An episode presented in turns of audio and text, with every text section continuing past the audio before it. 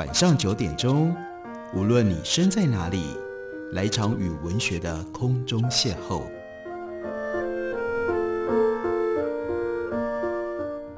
杨照谈书，邀您一同遨游文学世界，认识古今中外的经典之作。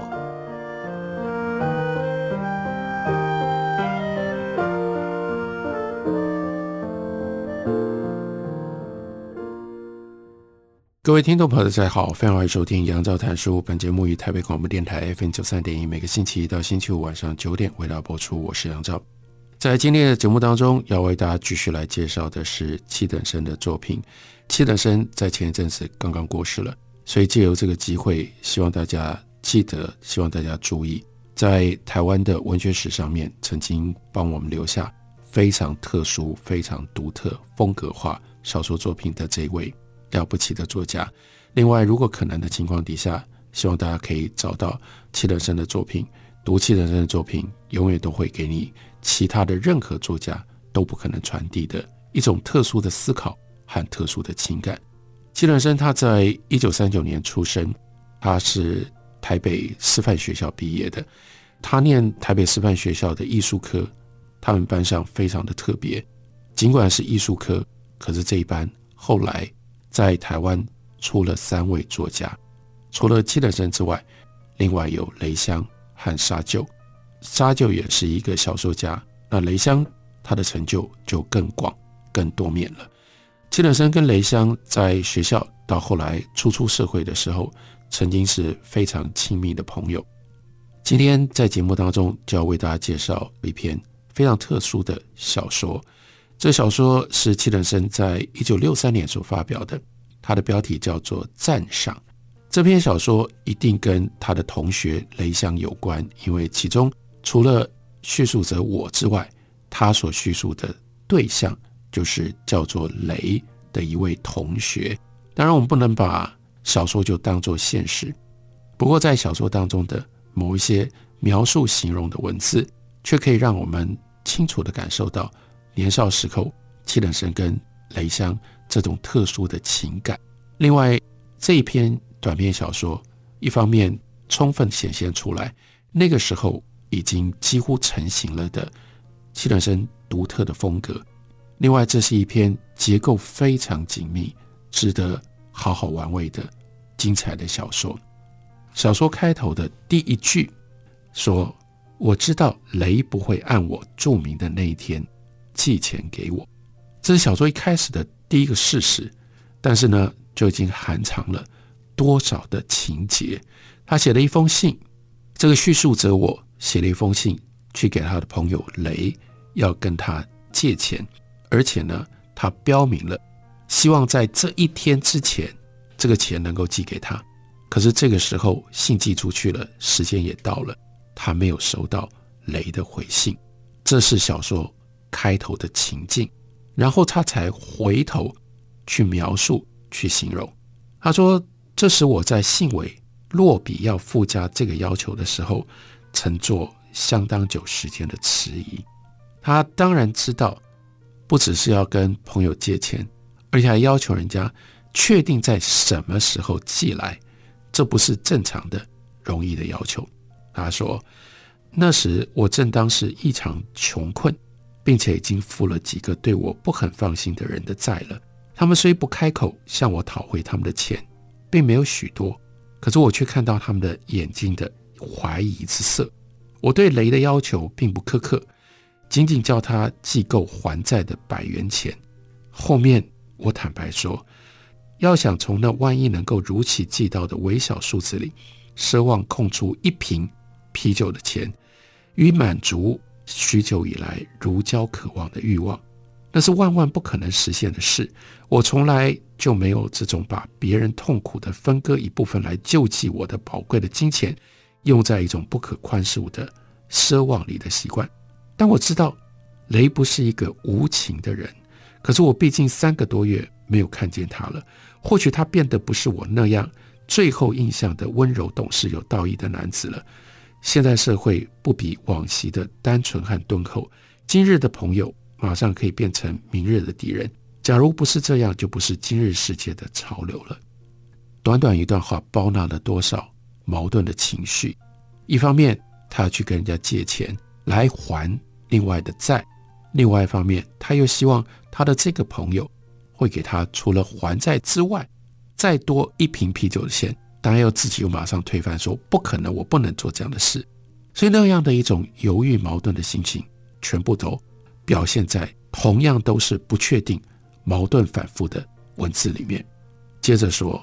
在那封信尾，我这样写着：我已一个月又二十三天没有得到任何从外面寄来给我的款项，而你是我可以随便这样要求的唯一的朋友，因为我凡是能够寄出去的小说稿，编辑都尽可能的不遗落的寄还给我。这当然是他的自我嘲讽。每一封都退回来了，也就意味着没有任何一篇获得刊登，能够赚到稿费。他说：“我相信你一定能够同情于我这一时期的不幸。当我有小小几笔合起来将近百元的债务，然后呢，回到了这样后来的结果。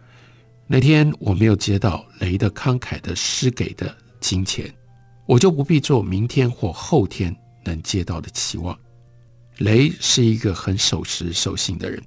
我归纳几个假想的情况来证明他不能寄钱给我。”因此，我尽快结束这几日将近一星期期待的苦恼和自信的喜悦。所以，他开始描述他跟雷之间的关系，以及他心目中记忆的雷。雷是我学生时代的要好的同学，可是我不曾像他像这一次一样要求他寄钱给我。可是有一次，我却曾向他借过一百五十元。我自信我可以短期间内还给他。所以他掏出来借给我，想起来那次为何要向他借钱，实在是很有趣的。事后和事前，雷都带一种讥讽的劝告似的神态对我说：“你总是太感情冲动。”可是这一次，他寄不寄钱来，我可不愿意接到任何像这一类似的批评的口吻的信。他也知道没有钱，文字也不会发生任何的效用了。可是他的缄默。我却有些感到孤寂。从这里小说转入，去回想上一次雷为什么要借给他一百五十块。可是呢，这个背景拉得蛮长的。他说，那是一个依照我们古有的不朽的历法来说，已经是秋末冬至的时候。我和雷，雷与我同年龄，正值是学校刚毕业，幸运能够得到一个小职位，可是又是任何事情。都没有果断能力的年龄，我一直相信我没有绝获任何女孩子的能力，可是我竟在那时节被一个女孩子绝获了，被一个女孩子拉住了。但是我并没有十分相信他。仅仅几次很笨拙和贫乏的见面谈话，在那个月下的山腰处学校的环境，他总是无端的令人困惑，使出含情的凝视。和笑容，而他的话语则仿佛在企图欺骗一个不明了他的身世的异乡孩子。这个艳遇是中秋夜，他和他的妹妹走进学校的办公室，向我讨一杯开水开始的。以后他就知道了，来和一个孤寂的异乡孩子谈谈友谊和各种不是正题的琐事。虽然他的眼睛在夜晚，我只有在晚上。才会看到他的出现，那么样的美丽，笑容在月光下像一朵花。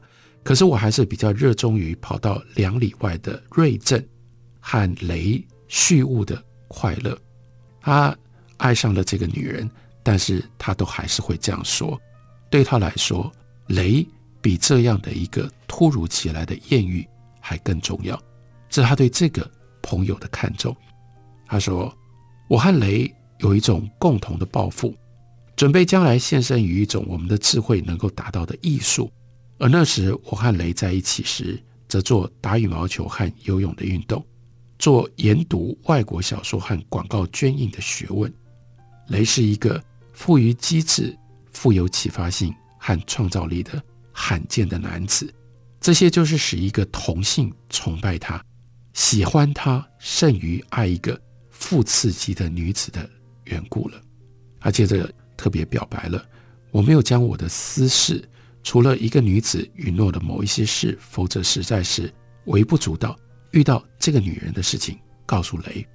不过雷倒是做了另外一件事，让这个我吓了一跳。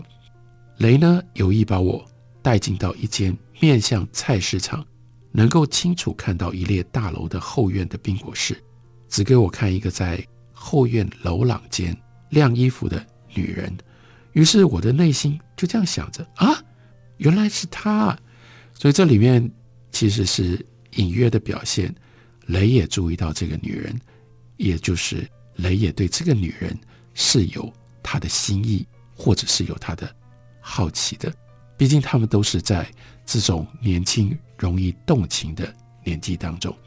他说：“我的表情没有惊动雷，我让他先发泄他对这个女人的喜爱的欲望。雷赞美她的美丽，也批评她的放荡。雷说，她的丈夫服役于某处，却曾和一个照相馆的摄影师私奔到了宜兰，现在似乎规矩了些，却常常回到金镇。”也就是我做事的小镇的娘家去。最后我说，我从中秋夜以来就认识了他。雷疑惑地注视着我，我一一照实全盘托出。最后我再解释，我并没有十分认真。雷才稍微宽慰了一点。这是这篇小说叫做《赞赏》，讲他跟雷这个朋友的友情，以及这个女人在中间所发生的作用。休息一会儿。回来继续。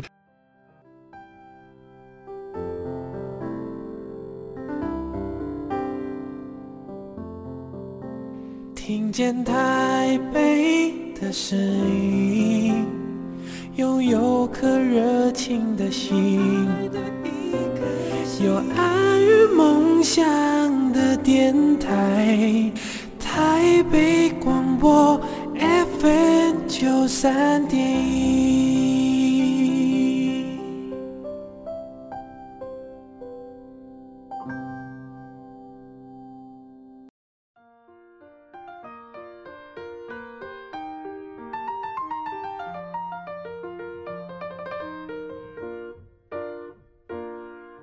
感谢您继续收听《杨照谈书》。本节目以台北广播电台 FM 九三点一，每个星期一到星期五晚上九点，为大家播出到九点半。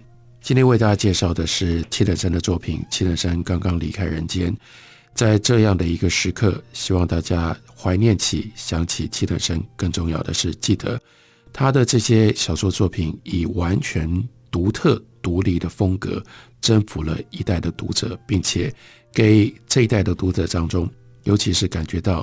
自己跟这个社会格格不入的人带来了非常多的安慰。我们今天特别介绍的是他在一九六三年的时候所发表的一篇小说，叫做《赞赏》。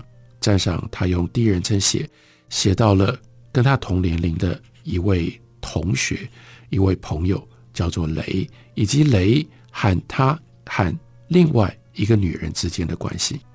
小说里面继续说，以后的一段时间。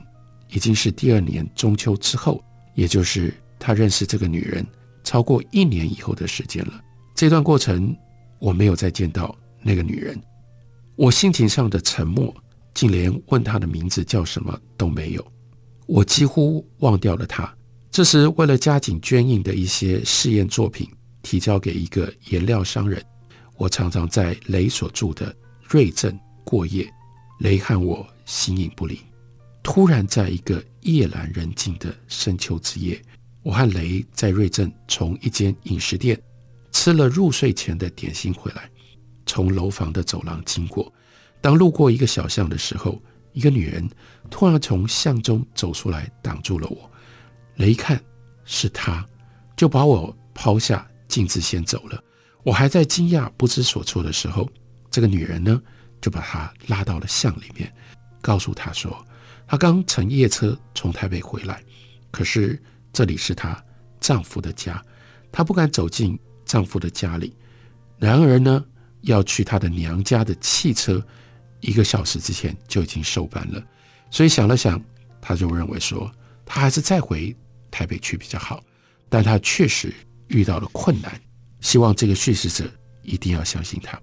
我想他那时一定在言语态度上给予我作为一个男子的宝贵尊严，并且在那个无人的夜下，面对着一个向我诉苦的美丽女子，我自己也一定感觉出自己地位的重要了。我的心怀的情感，一定类似一个英雄正在想法解救一个多难的美女。我的机智紧随着恢复的震情而来。我自己正用一种关怀、怜悯的眼光注视她那焦急的惨白的脸容。而任何女人在这种情况下，在男人的眼中，都要比她平静微笑时的姿色更加动人百倍。所以，当然问说：“你的困难是什么？”他就说：“回去的车资啊，我只要几十块钱就够了。”我就可以搭清晨四点钟的快车。我实在不希望被其他任何人看到我。可是这个叙事者我，他其实现在身上没有钱。他就说：“那我们到学校去吧。”他从学校的大门进去，然后在围墙缺口阴暗的树下等着，看这个女人东张西望，穿过街道走过来。一道围墙，他迅速地跳了进来。他就把她带到一列。教室后面的草坪坐下，一条宽浅的溪流在他们眼前潺潺地流着。河的对岸是瑞镇风化区房子的后院。这个时候，连那个地方都安静了，除了偶尔一扇门突然打开，一个穿睡衣的女人端着脸盆走出来。我就告诉他，一切都将替他解决，会让他在清晨四点钟瑞镇还没有醒来之前，没有人会看到他。他就能够搭那班快车离开。他跟他说：“你在这里等我一下，我跑到街上去买吃的东西，并且去带一张毛毯来。”大家其实跑去哪里？他跑到学校另一端雷的房间。雷走出来，带着慌乱的神情。我开口就向他借钱，他默默看着我，仿佛对我的问题做一番考虑。我则对他露出笑容。他和我走进房内，他从抽屉里拿出一个厚厚的信封袋，递给我。那信封里整整装着他一个月原封未动的薪水。我从一叠钞票里就数了十五张，那时候还没有百元钞票，所以是一百五十块钱。然后把其他的呢放进到袋子里还给他。他又跟雷说：“我还需要一张毛毯，他四点钟才能走。”雷则是冷淡的回答说：“反正我今晚也不会在这张床上睡觉。”雷后来留了一张纸条，就离开了房间。事实上意味着他可以把那个女人带到房间里。可是这个叙事者我却不愿意这样做，所以还是带着毯子回到那个女人的身边。他们就在教室里把桌子拼起来休息。他们两个人之间。有这样的一段对话：为什么你要离开你丈夫的家呢？女人就说：“婆婆太苛刻了，所有一切杂事都得要我去做，而我是做不惯那么许多琐杂的工作的。”又问说：“那你丈夫全不知道这些事吗？”我丈夫认为天经地义，女人在做，而且这门婚姻我原来就不答应。那你为什么又答应了呢？因为是父母之命啊，我的父亲。认为家里的女人太多了，所以他要把我早早送出去。哦，那你有多少姐妹呢？不是，我们家女人多，是因为我的爸爸有好几个太太。这样的对话，然后他把钱一百五十块钱，坚持要这个女人收下来。虽然女人说她只需要五十块，然后接着呢，我劝她到教室里睡一会儿。我把几张桌子靠合在一起。就双双盖着毯子躺下，而若我的心这样以为，假如因为给一个女人一些钱，就可以去侵犯她的肉体的话，那是异常卑鄙的事。我仅仅在侧睡时，轻轻依靠在她温暖的身体旁，而我的一只手，因为不能在其他地方安放妥当，所以也轻轻环抱着她的腰。她大概异常的困倦，一会儿。就沉入梦乡，然后她先醒来，天还未亮，我就送她到那个围墙缺口，我叫她找一个机会和丈夫妥协好，不要再像这样他点点头就去了。虽然我的心有些空虚和怅惘，可是我这样想着，以后千万不要再遇到他，那实在太危险了。他就带着铲子回到雷的房间，可是雷不在。这时候我才开始想，雷到底到哪里去了呢？在那样的心情之下，他可能干些什么事呢？他在瑞镇没有其他更好的朋友，而他可能去跟妓女睡了一夜吗？我躺在床上等待天亮，雷回来了，带着一夜纵欲之下惨白的脸容走进来。自从这个女人走了，我已经相当的宁静。我看着雷，不说一句话，他也靠着墙上歪斜着他高大的身躯，一派泛漠的注视。这样许久之后，他就说：“既然如此，也不能忘掉我们的捐印啊。”不过不久之后，他跟雷就离开了瑞镇，住进到台北市。我们异常的匆忙。可是所得的结果都证明，任何一件成品，也只不过是试验当中微不足道的拙作。虽然颜料商人一直在惊异我们的天才，他的欣喜却是给予我们最大的鼓励，而一切的功劳都应归于雷的智慧的意念。接下来这一段话，他就描述他心里面所看到的印象当中的那个雷，他真是一个不可思议的青年。思想永远在改变创新，像骑在一只飞往任何星际的箭矢一样。和他相处使你有一种安全感，他永远不会令你在行程路上跌倒。他不自私，他能很自然地把你引到一个特殊的生活，而不会使你感到不习惯。虽然有一段时期我们都变得异常的瘦弱而感觉到头昏，可是我并不感觉不愉快。他和他的朋友相处有一种诀窍，而他在这大城市的朋友都是思想很前进、很特殊的人。他的诀窍就是维持一种永恒的互信。这种人间已经渐渐稀少的关系，我想那是因为雷是个秉性相当诚挚，而态度则十分谦逊的缘故。他给人不可磨灭的印象，是一种男人们很少有的含蓄的坦白。当他说到男女之间的秘密或类似的事物的时候，你从他美妙的措辞里绝不会有觉得不充分理由的地方。他谈起来不令你恶心或带有败德的气氛。他的技巧就是他天才的表现。我必须说，在读这段文字的时候，我没有把它当作纯粹小说的虚构，包括小说里面把这个人称之为叫做雷，而金德真。年轻的时候，在学校、在班上，他最亲密的一个朋友，就是后来同样变成了了不起的小说家跟从事绘画专业的雷香。所以，这是七等生用文字表达并记录他年少和雷香的友谊。再看后面这一段话，雷处事的方式是先倾听别人的意见，然后将那意见用自己的意思修改。许多人都自动的来请教他，拿画稿请他批评，拿小说稿请他修辞，请他聆听钢琴演奏，请他为事情出主意。最后，他很自然的控制了别人的经济，但并不为私有，他仅用一种可解释为对大家都有好处的用途上。而现在的青年，谁愿意贬狭而不讲道义呢？这是非常美好的一段文字。而在小说当中，这段文字是出于这位叙述者我，他意识到他失去了这个好友的友情。